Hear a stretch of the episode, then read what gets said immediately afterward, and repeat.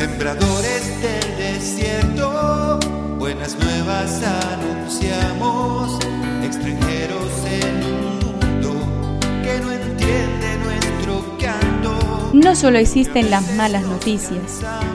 Te invitamos a escuchar esta buena noticia que Jesús, que quiere renovar al hombre, hoy tiene para nosotros. Que me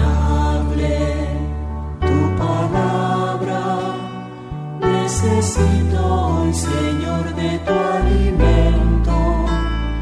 Hoy en todo el mundo se escuchará esta palabra. Mateo 5 del 20 al 26.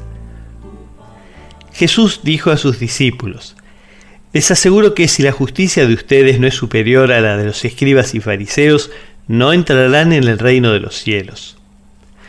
Ustedes han oído que se dijo a los antepasados, no matarás, y el que mata debe ser llevado ante un tribunal.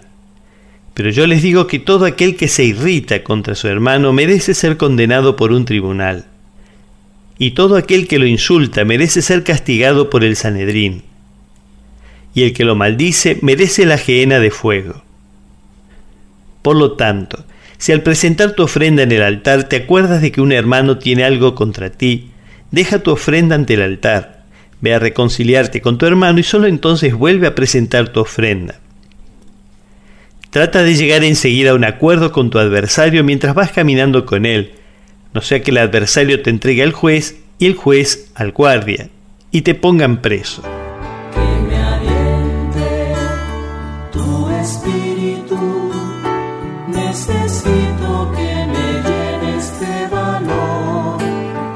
Lo primero que Dios quiere de sus hijos es que convivan y se quieran como hermanos. Por eso Jesús enseña un nuevo estilo de vida. No basta con no matar. Es necesario además arrancar del corazón la agresividad que nos lleva a insultar al hermano. El que no mata cumple la ley, pero no se parece a Dios que respeta y busca el bien de todos. No basta tampoco con llevar ofrendas al altar. Lo primero es buscar la paz y la reconciliación con todos.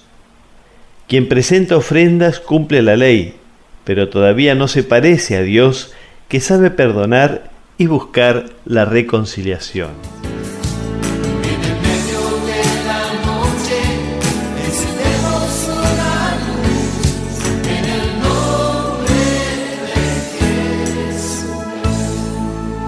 Es una contribución de la parroquia catedral para este tiempo en que Dios quiere renovar a su pueblo.